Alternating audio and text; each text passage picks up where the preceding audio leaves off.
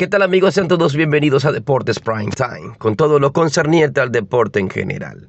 En esta oportunidad estaremos conversando acerca de lo ocurrido en Major League Baseball en la primera jornada de los partidos del Wild Card en el mejor béisbol del mundo. Estaremos con lo ocurrido en el Progressive Field de Cleveland, con una asistencia relativamente floja los Guardians eh, se apoyaron en sus tres bastiones principales. Su principal abridor, Shane Bieber, con siete innings y dos tercios de apenas una carrera. Emmanuel Clase, quien lanzó un inning y un tercio para cerrar el partido, su relevista estelar. Y por supuesto, la guagua dominicana José Ramírez, quien conectó cuadrangular para así vencer a los Rays de Tampa Bay y superar una magnífica actuación de parte del abridor del conjunto del equipo de la Bahía, Shane McClanahan, uno de los principales candidatos al Cy Young, quien también lanzó durante espacio de siete innings permitiendo dos carreras. Dos por uno quedó el partido del encuentro realizado en Cleveland entre los Guardians y los Rays. Mientras tanto, en el segundo encuentro celebrado en el Bosch Stadium de San Luis, los Cardenales cayeron de manera intempestiva ante el conjunto de los Phillies de Filadelfia. Los Cardenales de San Luis llegaron en el noveno inning ganando dos carreras por cero, pero hubo una rebelión por parte del conjunto cuáquero frente al estelar relevista de los Cardenales, Ryan Hesley. El conjunto cuáquero volteó la tortilla en ese noveno inning con seis carreras. Al final el encuentro terminó con seis carreras por tres.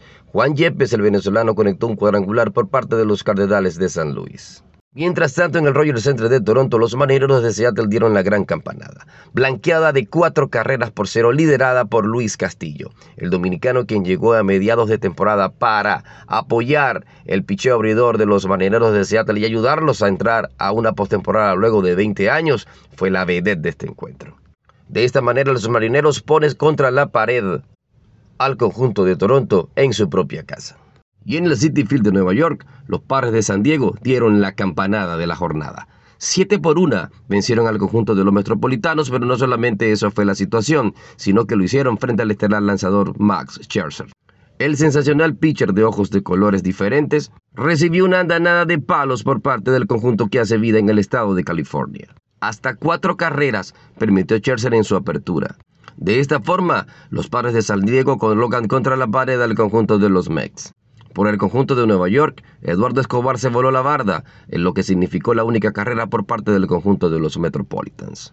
Gran labor por parte del japonés Yu Darvish, quien se mantuvo en la lomita durante siete innings. Yo soy Lennox Ávila y esto fue Deportes Prime Time. Yo soy Lennox Ávila y esto fue Deportes Prime Time. Con todo lo concerniente al deporte en general. Hasta una próxima oportunidad.